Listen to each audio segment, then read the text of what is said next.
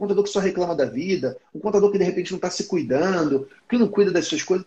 Esse não é o tipo de contador que vai agregar. Então, até mesmo a, a, a forma como você se como você fala, a forma como você se veste, a forma como você lida com a sua vida, isso impacta os seus clientes, isso impacta a conquista de clientes. Você precisa ser uma pessoa que vibra positivo. Como a Cláudia vibra positivo. Uma pessoa que todos nós temos desafios, Obrigada. todos nós temos defeitos, mas que está lá querendo sempre mais, buscando mais, ouvindo, aprendendo, ensinando.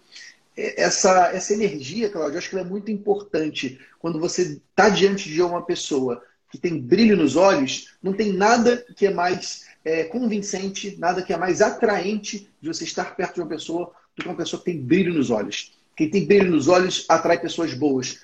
Quem está desanimado não consegue fazer isso. Então, às vezes, se de repente você que está nos assistindo, você não está com brilho nos olhos, o que você precisa é estar tá do lado de pessoas que têm os olhos brilhando. Porque quando você está do lado dessas pessoas, você, por osmose, você vai fazendo. Lembra, nós somos a média das pessoas com as quais nós mais convivemos. De repente, se você tá, não está com o resultado que você quer na sua vida, talvez seja a hora de você mudar o ambiente onde você está.